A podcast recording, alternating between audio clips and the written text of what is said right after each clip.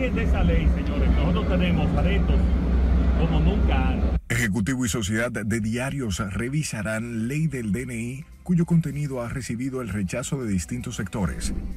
Y la ley muy clara nos permite, y lo dice específicamente, taxativamente, que podemos hacerlo 60 días antes de la presidencia. Presidente Abinader defiende facultad del gobierno de inaugurar obras. Dice oposición está desesperada. Se comenzó ya hace un tiempo el entrenamiento del personal para que sepan exactamente qué van a hacer. Ministro de Defensa revela más de 50 mil militares y policías garantizarán la seguridad de las elecciones municipales unos 7.149 hombres. El COE inicia este sábado operativo por motivo del Día de la Altagracia, donde desplegará más de 7.000 socorristas. A visitar a la Virgen de Altagracia porque ella es muy milagrosa. Feligreses comienzan a salir hacia Higüey a venerar la madre protectora y espiritual del pueblo dominicano. Yo me siento mal porque no sé dónde está. Nunca nosotros nos hemos apartado nada más así para, para esto. Joven embarazada en Jaina cumple hoy 12 días desaparecida. Familiares piden redoblar su búsqueda. Puede tener la certeza que va a tener una persecución y una sanción ejemplar. Y fiscal de caso Tecachi advierte todo hombre que agreda a una mujer tendrá que enfrentar la justicia.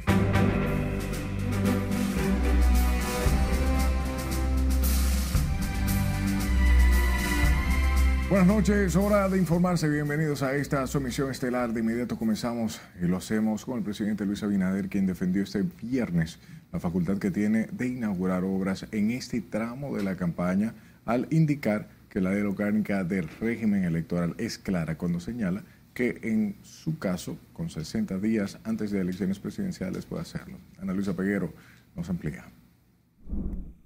El único partido que ha respetado la ley electoral y el único candidato que la ha respetado somos nosotros. Los otros no la respetaron haciendo caravana desde hace año y medio. El presidente reaccionó a los cuestionamientos de la oposición de encabezar actos de inauguración de obras. Aseguró que es un abanderado del cumplimiento de la ley. Hemos respetado la ley electoral. La, hemos respetado a tal punto que explícitamente decía que no se podían hacer actividades públicas ni caravanas. Nosotros no lo hicimos hasta que la ley nos lo permitió. Y la ley muy clara nos permite, y lo dice específicamente, taxativamente, que podemos hacerlo 60 días antes de la presidencia. Y dijo que esas críticas de la oposición obedecen a la derrota que recibirán en las elecciones de febrero y mayo de este año. Y con los resultados que estamos viendo, que donde todos los indicadores se están mejorando, ellos tienen que aceptar que están derrotados, que están derrotados en las municipales y que están derrotados también en las presidenciales y que dejen que real, todo ese apoyo que se tiene, que lo dejen que se, que se, que se manifiesten en las dos elecciones. El mandatario también se refirió a la cuestionada ley que crea el Departamento Nacional de Investigaciones. Dijo que convocarán a distintos sectores para revisar la legislación. El origen de esa ley, señores, nosotros tenemos retos como nunca antes. Tenemos unos ataques en términos de ciberseguridad que no estaban ocurriendo anteriormente. Tenemos, tenemos que evitar que como en otros países el crimen organizado llegue a la República Dominicana. Hay retos muy importantes. De todas maneras, esto es un gobierno esencialmente democrático y deben de conversar con todos los sectores y yo voy a animar a que conversen todos para que cualquier preocupación que creo y dicen los proponentes de la ley que no lo, que no lo hay, pues lo discutan y puedan interpretar realmente la ley. El mandatario habló luego de inaugurar una planta de tratamiento de aguas residuales en San Luis, en Santo Domingo Este. Lo que va a venir en febrero y después se va a repetir en mayo es una derrota. Eso ellos lo tienen todas las encuestas. Una derrota en algunos casos sin precedentes en la historia electoral dominicana. Ana Luisa Peguero, RNN. Y el expresidente Hipólito Mejía restó importancia a la denuncia de la oposición en la que refiere que el presidente Luis Abinader viola la ley con su participación en las inauguraciones a 29 días de las elecciones municipales. Mejía expresó que el gobierno no se puede detener por el proceso electoral y que cualquier movimiento que haga el primer mandatario siempre será noticia. Mira, el gobierno no puede paralizar tampoco, donde quiera que sale el presidente noticia, eso no. Además, lo que más, lo que más respetaron la ley fueron el PLD y el FUFU. ¿Cómo es el FUFU? El dirigente PRMista y expresidente de la República habló en estos términos previo a encabezar la graduación de más de 1.020 jóvenes y adultos que realizaron diversos diplomados en el Instituto Dr. José Francisco Peña Gómez.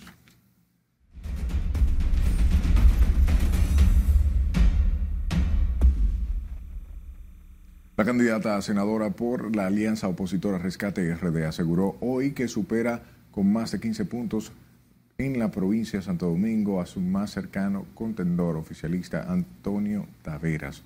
La expresidenta del Senado entiende que la candidatura a alcalde que encabeza en esa jurisdicción Luis Alberto Tejada también supera por mucho al oficialismo. El Partido de la Liberación Dominicana junto a los lugares donde tenemos alianza, porque tenemos alianza en la provincia de Santo Domingo en cinco en cinco de los territorios y puedo decirte que la integración es cada vez más creciente, lucimos bien fortalecidos y garantizamos que llevaremos todos los compañeros, amigos y simpatizantes que quieren defender y que quieren ver cada uno de sus municipios en otras condiciones candidata del PLD y fuerzas aliadas reconoce, sin embargo, que el bloque opositor debe seguir trabajando para ganar la mayoría de los municipios en las elecciones de febrero y presidenciales en mayo. Hablemos de la Junta Central Electoral que avanza en el montaje del proceso municipal que deberá realizarse en menos o bien a menos de un mes con el despacho del material de votación que serán instaladas el 18 de febrero en los más de 16 mil colegios. María Ramírez nos cuenta más y cómo avanza la impresión de materiales electorales y qué también dicen delegados políticos sobre este proceso. Nos encontramos trabajando a un buen ritmo. A 29 días para las elecciones municipales, la Junta Central Electoral trabaja a todo vapor en los aspectos logísticos para lograr cumplir con el cronograma electoral. Este viernes, el órgano de comicios culminó con la impresión del padrón y avanza en la impresión de las boletas aunque todavía se validan algunas del nivel de vocalías. Continúa dinámico el proceso de impresión de boleta. Es importante destacar que a diferencia de procesos anteriores, en esta elección nosotros tenemos el doble de la cantidad de boletas que tuvimos en el 2020. Sin embargo, el ritmo de trabajo se mantiene en iguales condiciones o tal vez un poco más dinámico. Las boletas que quedan listas van de inmediato al área de almacenamiento para la preparación de los kits electorales también la Junta despacha a los pueblos materiales como urnas y estafetas de votación. Estamos trabajando de manera acelerada con la logística electoral. Esto es preparando todo lo concerniente al kit electoral, los materiales que deben ser enviados hacia los colegios electorales. Ya nosotros empezamos a desarrollar la logística electoral en el sentido de ir despachando las casetas y las urnas. Los delegados políticos están confiados en que el proceso se dé conforme al calendario y sin los disturbios del pasado. Tenemos que velar primero porque esté organizado correctamente el proceso electoral y luego entonces podemos ver el tema de los resultados. De manera que vamos a esperar que la Junta pues pase bien esta prueba de fuego. Los partidos políticos estamos integrados día y noche en la Junta Central Electoral, verificando que todo esté bien y esperamos ya nada más que el 18 de febrero pues la, toda la población acuda masivamente y obviamente que vayan a votar masivamente. Este sábado la Junta desplegará su personal a por lo menos 700 colegios electorales para la segunda prueba de cómputo. Mientras el domingo cierra el empadronamiento en el exterior para los dominicanos que quieren ejercer su derecho al voto. Margaret Ramírez, RNN. De su lado, más de 50.000 policías y militares estarán desplegados en todo el territorio nacional para garantizar la seguridad de los ciudadanos y el proceso electoral de febrero, aseguró este viernes el ministro de Defensa, Teniente General Carlos Luciano Díaz Mofa. Con estos detalles, Nelson Mateo. Todo el apoyo que ellos necesiten lo van a tener de la Fuerza Armada y de la Policía Nacional. Las Fuerzas Armadas y la Policía Nacional ya tienen sus hombres listos a solo 29 días del proceso electoral. El ministro de Defensa, Carlos Díaz Morfa, explicó que los detalles de la seguridad de esos comicios han sido consensuados. Todo el apoyo que ellos necesiten lo van a tener de la Fuerza Armada y de la Policía Nacional, porque esas son las instrucciones del presidente. Y de hecho, eh, se comenzó ya hace un tiempo el entrenamiento del personal para que sepan exactamente qué van a hacer. Eh, en las elecciones intrapartido que se hicieron hace poco, ya se hizo un ensayo, se hizo muy bien y eso va a funcionar bien. Eh, eh, tenemos un personal suficiente y capacitado. El jerarca militar aseguró que el electorado puede ir a ejercer el derecho al voto con la confianza de que los más de 16.800 colegios estarán resguardados celosamente.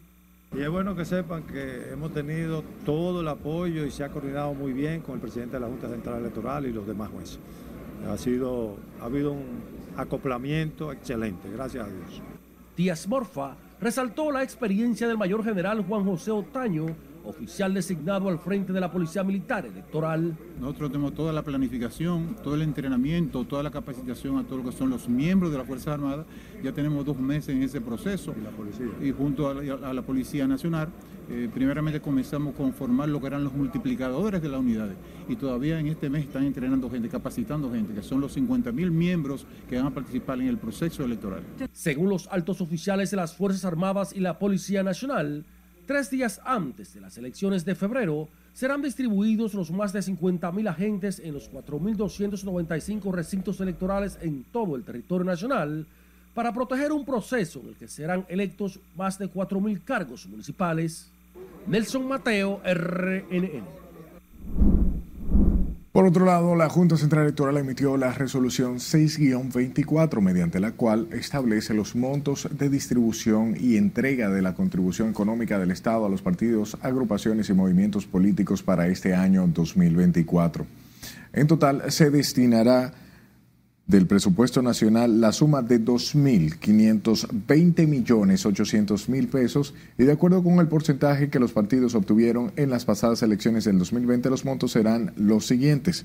El 80% equivalente a 2.016 millones 640 mil pesos serán distribuidos en partes iguales entre los partidos que hayan alcanzado más del 5%, es decir, las organizaciones mayoritarias PRM, PLD, Fuerza del Pueblo y PRD, a los cuales le tocarían más de 500 millones de pesos respectivamente, mientras que los partidos que hayan alcanzado más de un por ciento y menos del 5% de los votos válidos emitidos en la última elección de los niveles presidenciales, se les distribuirá la suma de 302, mil, 302 millones 496 mil, unos 43 millones cada uno.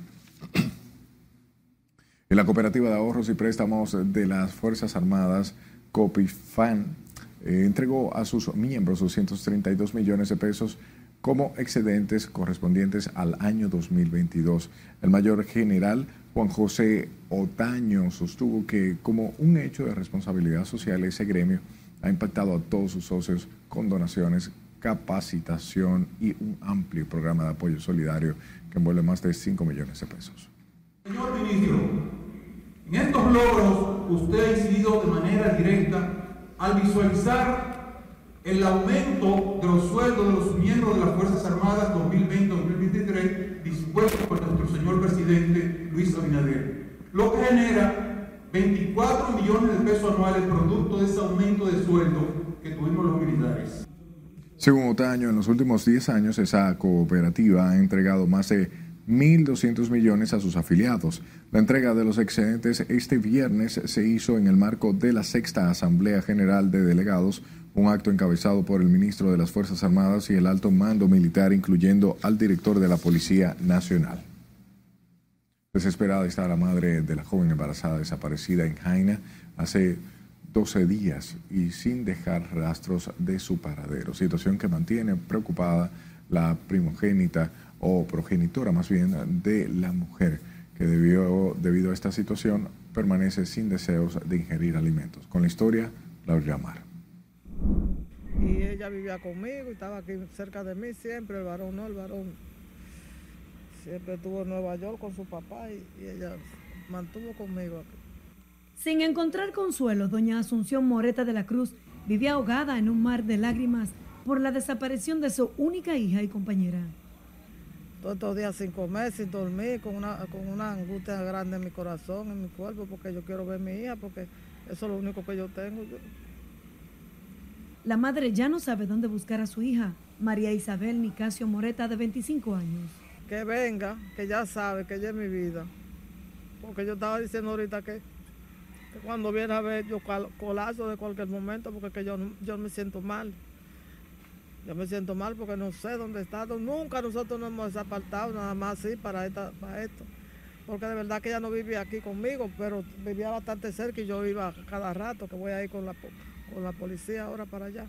María Isabel salió de su residencia en el kilómetro 18 de la carretera Sánchez en Jaina hacia la unidad de atención primaria La Orden de Marta y hasta hoy su familia sigue esperando por ella. Nada. No, no me ha llamado porque el teléfono de ella está apagado. Ella no se llevó cargadores de aquí ni nada y nunca ha estado prendido. Ya usted sabe la angustia que yo tengo. Este viernes agentes del DICRIN se encontraban en la casa de Doña Asunción dando seguimiento al caso, pero hasta el momento sin una pista del paradero de la joven embarazada. Laurila Mar, RNN. Evoluciona satisfactoriamente el estudiante que fue herido de dos puñaladas por un compañero de clases en San Cristóbal, quien se molestó porque el joven conversaba con otra menor con la que cursan el quinto de primaria. La víctima permanece ingresada en el hospital Juan Pablo Pina de la referida provincia. Siles Aquino con más información. Él dice que sintió como una, un picante en la espalda. Cuando le dio la otra fue que él dijo, ay, me pullaron. El estudiante de solo 15 años podría recibir el alta médica en las próximas horas, mientras los familiares piden a los parientes del agresor entregarlo a las autoridades.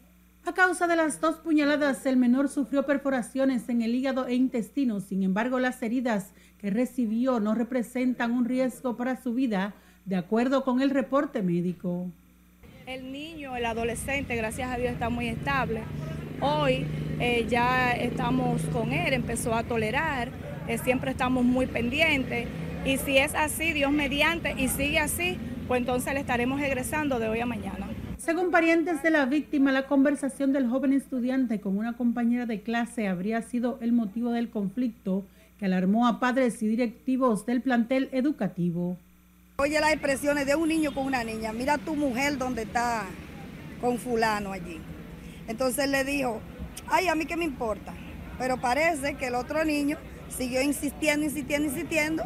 Parece que el niño se le metió en la cabeza eso y cuando el niño salió, él se le fue atrás, pero como el mío no había tenido ningún problema, ningún tipo de problema, él dice que no le hizo caso cuando vio que iba atrás de él. Los familiares del menor herido confirmaron que el hecho ocurrió en las afueras del Liceo Nedina Puello Rendil de San Cristóbal. Estaba acostumbrado a andar con esa sevillana en la mochila, ¿verdad? Porque pasó en ese momento y ese mismo día hizo lo que hizo. Entonces la abuela, yo lo que quiero es que la abuela lo entregue, porque él vive con su abuela. Porque según informaciones, el papá murió y la mamá está fuera del país. El agresor supuestamente fue un menor de 13 años. Sila Aquino, RNN. Nuestro primer corte de la noche. Al regreso sabremos cuántas personas han muerto en Puerto Rico por intoxicación con fentanilo. Además, devotos de la Virgen de la Altagracia comienzan a desplazarse al interior. Y en las económicas, los detalles de la instalación de la compañía Samsung en Montecristi. No le cambie.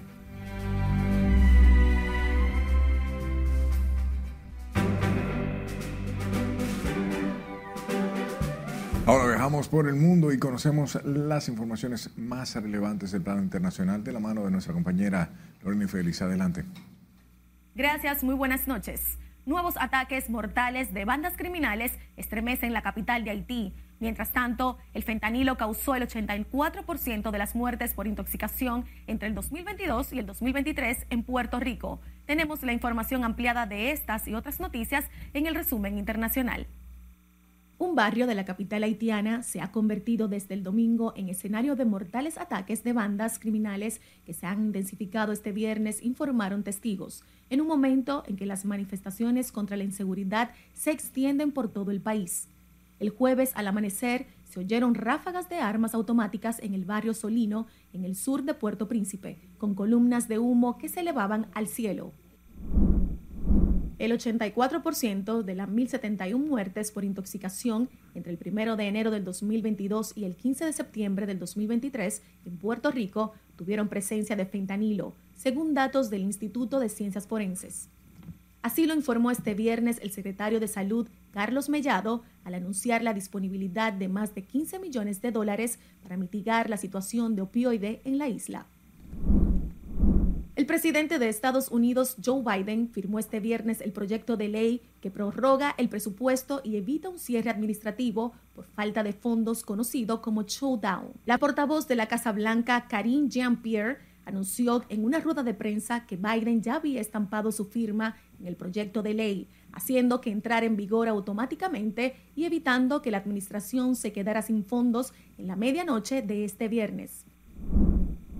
Japón podría entrar hoy en el reducido club de países que ha logrado posar sus naves en la Luna si culmina con éxito el aterrizaje del módulo que lanzó hace cuatro meses Slim y que desde hace varios días maniobra con éxito para tratar de culminar el aterrizaje. El SLIM o módulo de aterrizaje inteligente para investigar la Luna lo intentará hoy después de varios intentos fallidos de la Agencia Japonesa del Espacio, JASA, y tratará de tocar la superficie lunar en un radio de unos 100 metros alrededor del cráter Chioli, muy próximo al ecuador del satélite.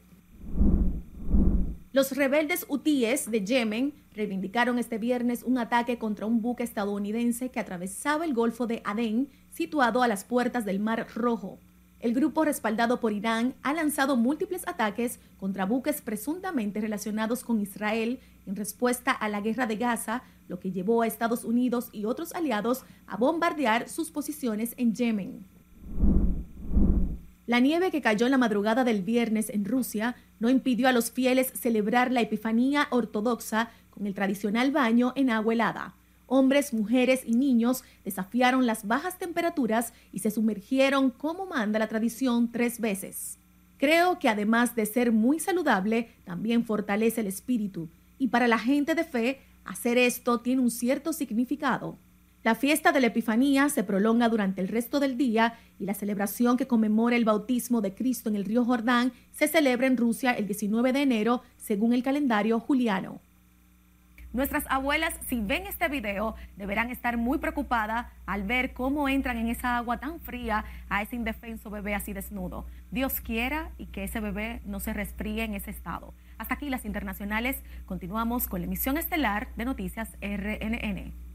Retornamos a nuestros horizontes. La situación de violencia y protesta que se vive en Haití no afectó el mercado binacional en Dajabón, donde fue notoria la participación de comerciantes haitianos. Nuestro corresponsal en la zona, Domingo Popoter, nos cuenta que dominicanos valoraron el dinamismo en el mercado, donde cientos de ciudadanos de ambos países se abastecían de alimentos y otras mercancías.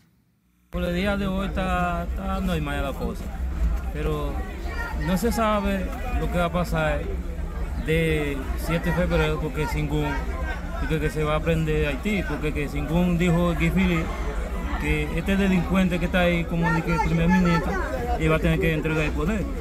Entonces yo creo que por el día de hoy todo bien porque que se está entrando mucha gente a comprar eh, al mercado. Pero yo creo que en febrero va a haber algo diferente.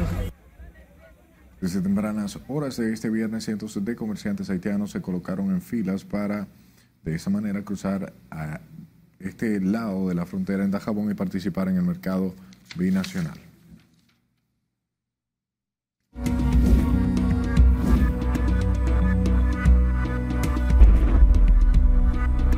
El Ministerio de Trabajo reiteró este viernes a toda la colectividad empresarial y trabajadora del país que el Día de Nuestra Señora de la Altagracia, festividad religiosa que se celebra este domingo 21 de enero, no se cambia. Con el citado feriado se da cumplimiento a la Ley 139-97 que establece la aplicación de los días no laborales. La celebración de estas fechas, de conformidad con lo establecido por la legislación dominicana, deberá ser aplicada en todos los establecimientos de la República Dominicana. Y el Centro de Operaciones de Emergencias, junto a las instituciones que lo conforman, desplegarán 7.000 personas para asistir a los ciudadanos que se trasladarán hacia la Basílica de Higüey este domingo 21, Día de la Virgen de la Altagracia, para conmemorar el aniversario de la Madre Protectora de los Dominicanos. Laura Omar con más detalles. Unos 7.149 hombres y mujeres los organismos de protección civil están preparados para trabajar en el operativo altagraciano que cada año realiza el COE. A partir de las 2 de la tarde de este sábado 20 de enero, se instalará un dispositivo de prevención vial con el objetivo de agilizar las acciones de respuestas ante posibles accidentes de tránsito hasta el domingo 21 a las 6 de la tarde. Detalladamente les explico que estos serán distribuidos en 93 ambulancias de la Dirección de Emergencias Médicas extrahospitalaria DAE. 303 puestos de socorro que ya comenzaron a instalarse, un centro de mando móvil, un COE móvil en esta área y un helicóptero para apoyar de forma aérea las operaciones dispuestas. El director del Centro de Operaciones de Emergencias, Juan Manuel Méndez, explicó que el operativo estará enfocado en la protección de accidentes de tránsito que suelen ocurrir en estas fechas. Esto se suban dos hospitales de campaña de la Cruz Roja y de la Defensa Civil que se desplegarán alrededor de la Basílica para atender las emergencias que se presenten, además de ocho talleres móviles y once grúas dispuestas por el Ministerio de Obras Públicas. El operativo será desde el puente Juan Carlos en la Avenida Las Américas hasta la Basílica de Higüey, incluyendo los tramos carreteros que unen las provincias del este del país.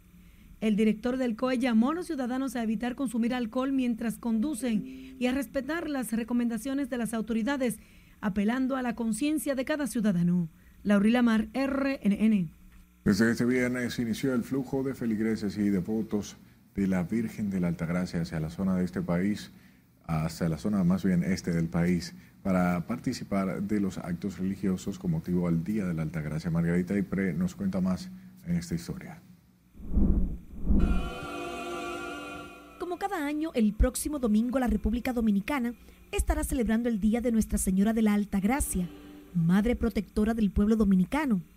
Cientos de ciudadanos empezaron a desplazarse desde este viernes hacia Higüey, Así lo informó la encargada administrativa de la Asociación de Propietarios de Transporte de la Altagracia. Porque realmente el fuerte de nosotros es mañana sábado 20 y domingo 21. Estaremos trabajando la parada las 24 horas. Mientras hayan pasajeros, estaremos abiertos. Para la señora Georgina Vázquez y su hija Belkis Carela, es de gran satisfacción que miles de dominicanos acudan a visitar el hogar de la Virgen. Claro que sí, yo, yo soy de mayor, tuve una gravedad grande, entonces tenía un hermano y me llevó para allá y hasta el sol yo estoy ahí. Le agradezco a la Virgen de Altagracia. años? Bueno, estaba ella de ocho años, imagine usted. Yo me siento muy contenta porque van mucha gente de todos los lugares a visitar a la Virgen de Altagracia porque ella es muy milagrosa. Y así mismo pido que todo el que vaya de otro lado, que la Virgen lo acompañe para que llegue a felicitarla. Aunque residentes de la provincia de la Altagracia afirman que cada año acuden menos personas para esta fecha, otros consideran que los dominicanos son muy creyentes y mantienen su amor y fervor por la Virgen de la Altagracia. Un poquito lento. Porque a la medida que van pasando los años va como bajando la cantidad de feligreses que se desplazan hacia allá que a medida que han pasado los años, entonces la gente ha estado perdiendo un poco la tradición. Sí, exactamente, sí. Bueno, siempre el flujo de dominicanos hacia, específicamente Higüey, la Virgen de la Gracia, es un flujo muy activo, ya que es una creencia que en realidad la población dominicana la, ha asimilado y de diferentes provincias viajan a cumplir con, lo que le llama la Virgen de la Altagracia. van a hacer promesas a diferentes provincias. Pese a que los actos religiosos se celebran el domingo 21, son muchos los que hacen promesas y acuden desde el día antes para tocar la imagen y recibir los milagros de Nuestra Señora de la Alta Gracia. Margarita Dipré, RNN. El Ministerio de Industria y Comercio mantendrá sin variación los precios de la mayoría de los combustibles a partir de este sábado. Sin embargo, el viceministro Ramón Pérez Fermín informó que el Aftur y el querosén subirán el precio. Para la semana del 20 al 26 de enero, el Ministerio de Industria, Comercio y MIPYME dispone que los combustibles se comercialicen a los siguientes precios. La gasolina premium se venderá a 290 pesos con 10 centavos por galón, la regular a 272 pesos con 50 centavos por galón El gasol regular a 221 pesos con 60 centavos por galón, mientras que el óptimo se venderá a 239 pesos con 10 centavos por galón. Pérez Fermín explicó que se dispuso mantener un subsidio de casi 10 pesos al gas licuado de petróleo con el objetivo de no transferir las alzas del precio internacional a los precios de la venta al público en el mercado local.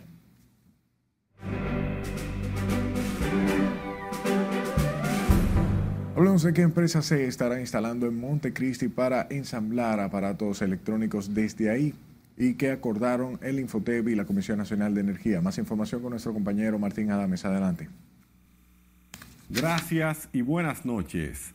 Este viernes, Rafael Santo Badía, director general del Instituto Nacional de Formación Técnico Profesional, Infotep, reveló que Samsung le solicitó 45 técnicos para instalarse en el país.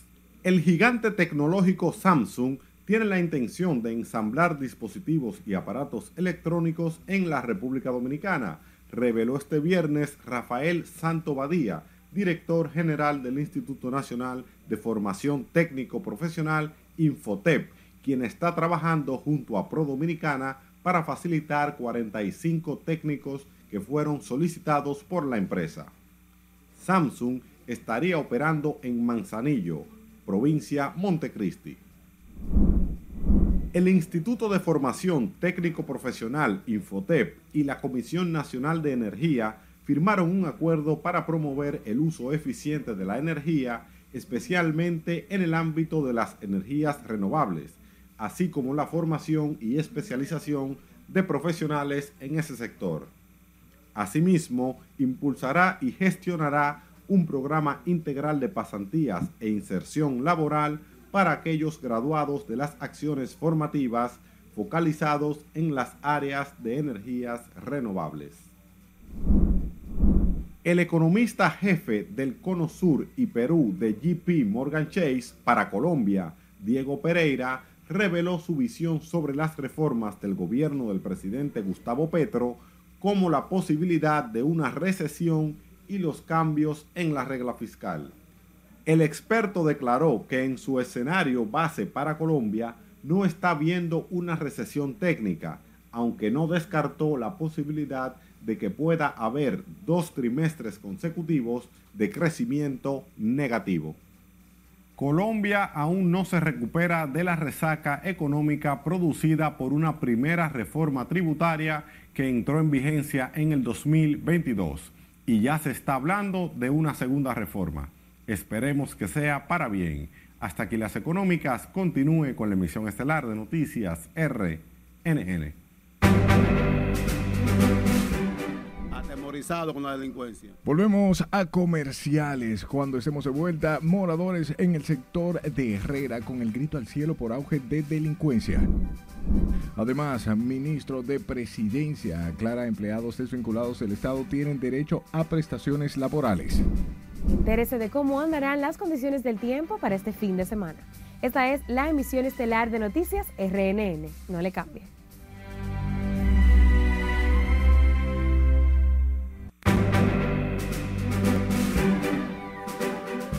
Gracias por darnos de su tiempo. Los residentes en los sectores Las Palmas y El Libertador de Herrera en Santo Domingo Este denuncian aumento de la delincuencia en la zona. Y como nos cuenta nuestro compañero Miguel de la Rosa, esto representa una de las mayores problemáticas. Atemorizado con la delincuencia. Totalmente atemorizados dicen vivir los moradores en la calle primera del sector Libertador de Herrera en Santo Domingo Oeste, debido a la ola de atracos y robos que se ha desatado en la barriada. Ah, no, por aquí hay que tener mucho cuidado, principalmente en esa calle que le dicen la calle de la campana ahí, porque ahí los motoristas siempre están llevándole las carteras a las mujeres. Las mujeres ya tienen miedo de salir por aquí, porque hay unos delincuenticos de 18, 15 y, 16 años que están azotando la zona. Se quejan además la ausencia del patrullaje policial. No hemos tenido esa suerte de ver nunca un policía por aquí. Por aquí si usted revisa ciertas cámaras por aquí, usted la puede, revisar de, eh, la puede revisar de un año y, un policía no lo ve pasar por aquí. Mientras que los comerciantes dicen que se ven en la necesidad de cerrar sus negocios temprano para no ser una víctima de los malhechores. Claro, con temor a que uno cierre temprano porque la delincuencia por aquí está bastante terrible. Ya uno ya tiene que ir cerrando ya a las 10 y pico de la noche por cuestión de que vengan y atraquen a uno. Cuestión de que uno hace un, un poco de peso, se lo, ¿entiendes? Si también lo matan a uno. Pese al aumento de los hechos delictivos en el sector, el destacamento policial funciona en un furgón de una de sus calles. Los comunitarios en estos barrios piden una mayor y mejor labor policial y así ponerle un alto a los robos y atracos y a todos los tipos de delitos que diariamente allí se cometen. Miguel de la Rosa, RNN. Cuentes mataron en medio de un asalto a un ciudadano haitiano e hirieron a otro mientras llegaban a su lugar de trabajo en una finca arrocera en el municipio de Navarrete, en la provincia de Santiago. La víctima fue identificada como Jason Luis Mercán, quien falleció a causa de un impacto de bala en la espalda, según establece el reporte médico legista. El herido Luis Samuel Member, quien fue referido desde Navarrete al Hospital José María Cabral Ibáez de Santiago.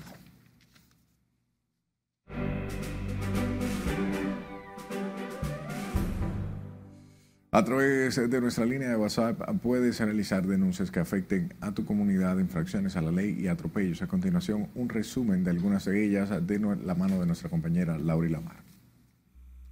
Desconocidos asesinaron de un disparo a un hombre mientras se desplazaba por una calle en compañía de su hijo de apenas tres años de edad en el kilómetro 40 de la autopista Duarte en Villa Altagracia. La víctima fue identificada como Darwin Faustino quien alrededor de las 11 de la noche fue interceptado por individuos cuando se dirigía a su residencia en compañía del infante, quien afortunadamente corrió y pudo salir ileso del atentado a su padre.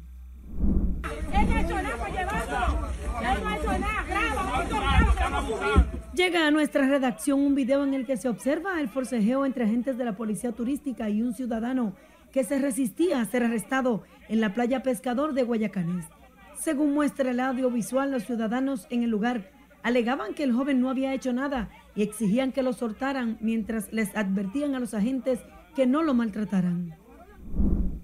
Residentes en Buenavista Segunda, en Villamella, denunciaron una ola de atracos a mano armada y que según afirman ocurren a cualquier hora del día. En este video muestra el momento en que atracadores a bordo de una motocicleta le quitan el celular a una mujer que caminaba junto a un hombre por la calle 30 del referido sector. Los delincuentes persiguieron al hombre, pero este logró escapar del asalto.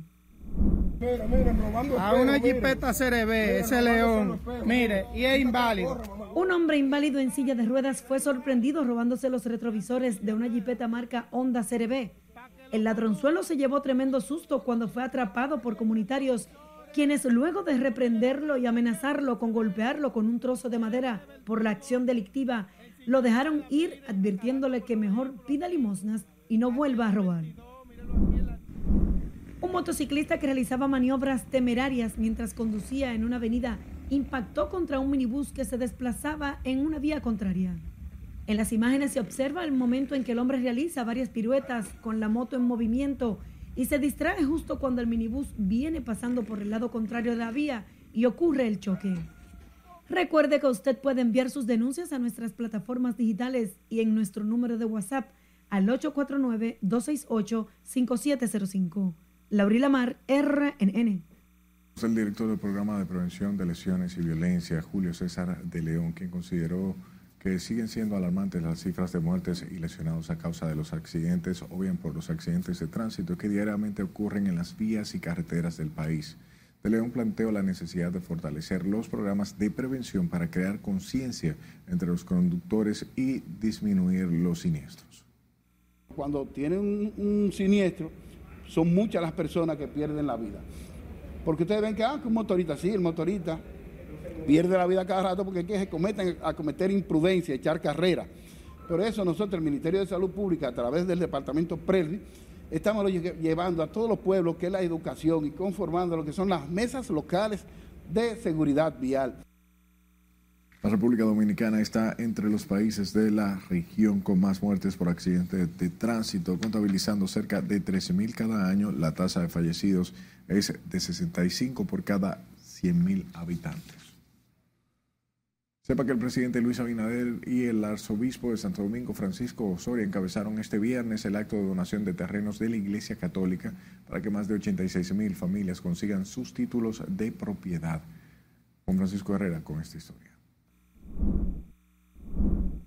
El mandatario, junto a Monseñor Francisco Osoria, anunció la buena nueva a los residentes de la Victoria. En medio de consignas, los moradores de la Victoria recibieron con alegría la donación de estos terrenos por parte de la Iglesia Católica y que el gobierno entregará los títulos próximamente. Más de 2.000 títulos de propiedad serán entregados solo en la parte central de la Victoria con recursos del Estado. Y vinimos aquí a la Victoria a entregar esos títulos como siempre lo hacemos, porque este es uno de los programas fundamentales que tiene este gobierno para llevar justicia social, desarrollo, paz, tranquilidad y fortaleza familiar a todos los dominicanos y dominicanas. El arzobispo de Santo Domingo, Francisco Osoria, manifestó el compromiso que tiene la iglesia con el pueblo dominicano. Cada familia merece tener una vivienda, una casa, pero que esa casa esté en un terreno propio. Y esto es lo que queremos hacer aquí. El señor presidente ha tomado la decisión de ubicar, de titular a las familias de la Victoria en su terreno propio. Y la iglesia que era poseedora de los títulos de estos terrenos, en un acuerdo con el gobierno, ha cedido, ha donado este, estos terrenos. El director de la unidad de titulación, Duarte Méndez, expresó que se inicia un proceso importante para la vida de los residentes de la Victoria con la adquisición de sus títulos de propiedad. Para que sus informaciones estén entonces correctas, ustedes tienen que estar atentos y tienen que estar presentes para evitar que un solo de ustedes se quede sin su titulación cuando venga el señor presidente a entregar personalmente los títulos de propiedad. El gobierno tiene contemplado entregar 150 mil títulos de propiedad a familias humildes en este año 2024. Juan Francisco Herrera, RNN. Hablamos del doctor Víctor Atala Lajam, quien asumió hoy su cargo como ministro de Salud Pública y Asistencia Social luego de ser designado por el Poder Ejecutivo el pasado miércoles en sustitución de Daniel Rivera. Durante su toma de posesión, el nuevo incumbente destacó que su gestión se propone mantener y elevar los estándares de atención médica, así como reforzar la prevención y la rápida respuesta ante desafíos sanitarios. Estamos decididos a seguir reduciendo la brecha en las disparidades y deficiencias en el acceso a la atención médica como lo hemos estado haciendo en los últimos tres años y seguiremos abordando sin titubeos las causas subyacentes para garantizar mayores niveles de acceso y servicios de salud de mayor calidad. El recién nombrado titular de salud es especialista en el área de cardiología con una trayectoria de más de 25 años en el ejercicio de su profesión. Atala fue recibido por los viceministros y directores de departamentos en un acto realizado en la sede del Ministerio de Salud.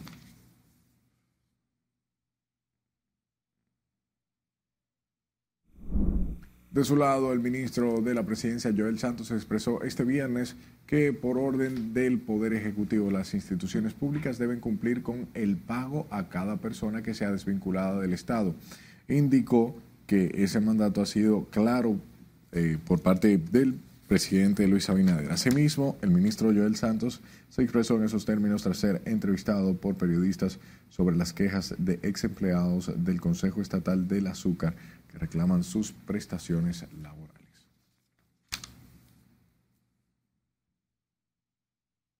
Y el candidato presidencial del Partido Revolucionario Dominicano, Miguel Vargas Maldonado, consideró este viernes como inaceptable la, promulgada eh, que crea la Dirección Nacional de Inteligencia. El también presidente del PRD adelantó que esa ley tendrá un revés de inconstitucionalidad. Esta vulnera lo que son eh, derechos fundamentales ya contemplados eh, en la Constitución de la República de todos los dominicanos, que rechazamos totalmente esta ley. Al encabezar una actividad política en los Alcarrizos, el también presidente del PRD planteó que la normativa es un retroceso y una muestra más de la conducta de improvisación e intolerancia del gobierno.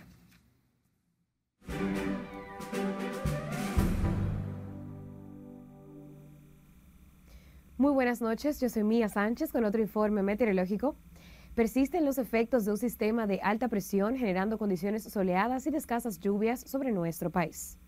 Para mañana sábado se mantendrá incidiendo el sistema de alta presión antes mencionado sobre nuestra área, limitando las lluvias importantes en nuestro territorio. No obstante, la presencia de una vaguada al noroeste de la isla ocasionará desde horas matutinas nublados con chubascos aislados sobre el litoral costero caribeño y la llanura oriental. En la tarde hacia el noreste, la cordillera central y la zona fronteriza. Para el domingo se producirá un incremento de la humedad e inestabilidad asociada a la cercanía del sistema frontal hacia el norte, generando nublados y aguaceros desde horas de la madrugada sobre varias provincias de las regiones norte, noreste, este, el litoral costero sur y la cordillera central. Las temperaturas estarán ligeramente calurosas durante el día debido al viento cálido del sureste, tomándose agradables durante la noche y madrugada, principalmente en zonas montañosas y valles del interior del país, producto de la actual época del año.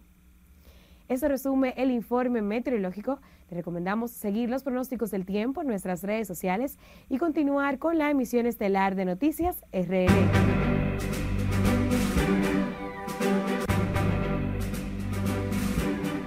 No importa que la víctima en materia de violencia machista.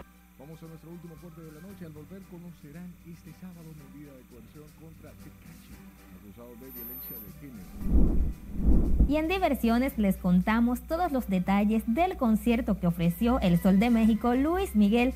No le cambie.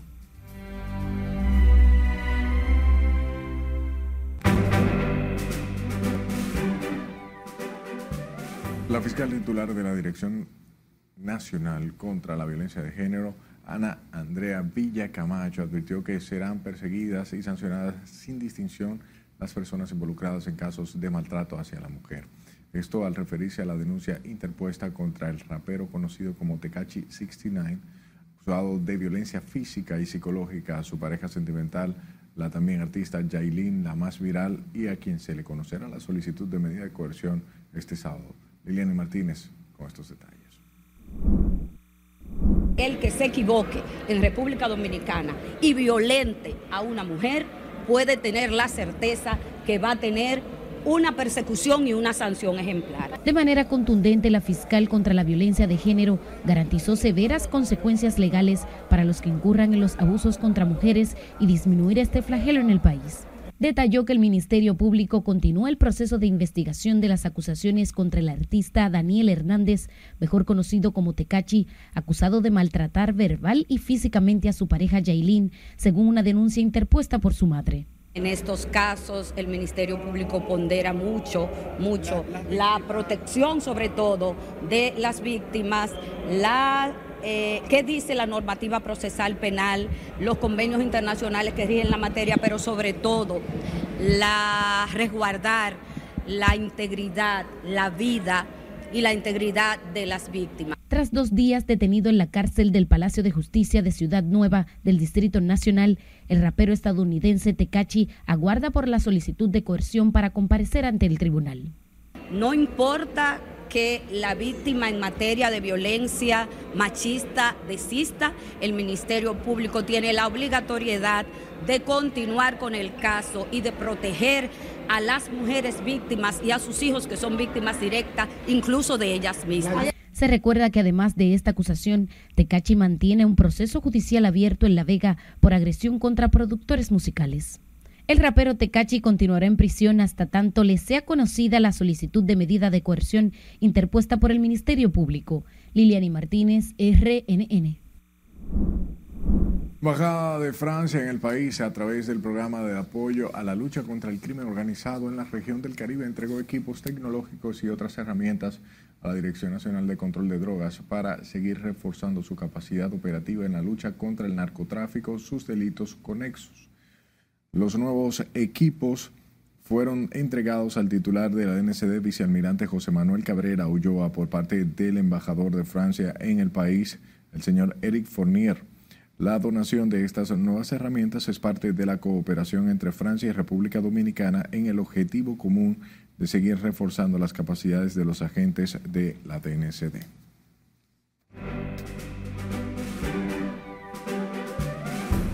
Luis Miguel ofreció un concierto mágico a los dominicanos y Dylan Baby vuelve a Najayo. Jeffrey Sibazán nos detalla más de estas noticias del arte. Muchísimas gracias y buenas noches. El Sol de México, Luis Miguel, cautivó con sus éxitos al público dominicano. A continuación les presentamos los detalles.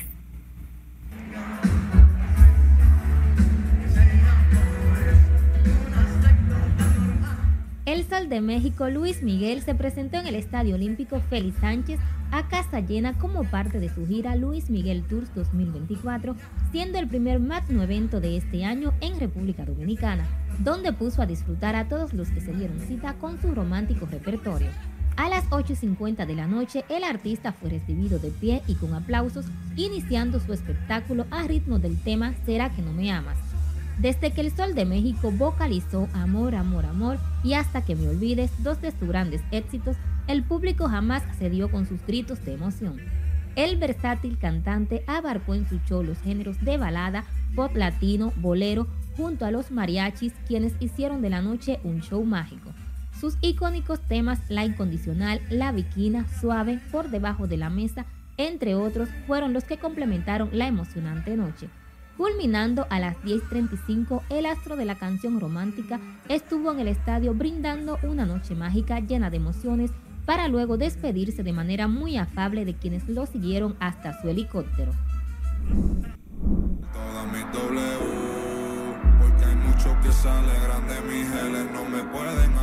El artista puertorriqueño Eladio Carrión lanzó su nuevo álbum Sol Marilla en honor a su madre en la que presenta una aventura musical variada. En el emotivo tema Mami Boys, Eladio Carrión ofreció un sincero homenaje a su madre, que es la fuerza que guía a la familia, expresando gratitud y admiración en cada letra. El disco de 17 temas incluye colaboraciones con reconocidos artistas como Raúl Alejandro, Yandel, Arcángel, De La Ghetto. Cada tema representa un capítulo distinto. Ha llegado el momento de decir algo que hace mucho quiero anunciar. El veterano comunicador Hochi Santos anunció el regreso de su programa Divertido con Hochi tras cinco años fuera del aire. El anuncio lo hizo a través de sus redes sociales Instagram junto a la productora Edilenia Tatu. El espacio televisivo iniciará el domingo 3 de marzo a las 12 del mediodía por Color Visión. El exponente urbano Dylan Baby deberá cumplir tres meses de medida de coerción en el Centro de Corrección y Rehabilitación Najayo Hombres en San Cristóbal luego de ser acusado supuestamente estar implicado con una menor de edad y falsificación de una cédula de identidad para su expareja Masha. Por segunda ocasión, el artista vuelve a estar recluido en calidad de prisión preventiva. Anteriormente lo hizo por violencia intrafamiliar por haber agredido a su madre. Hasta aquí diversión, que tengan feliz resto de la noche. Gracias, Jeffrey, por las informaciones y a usted por su atención. Buenas noches.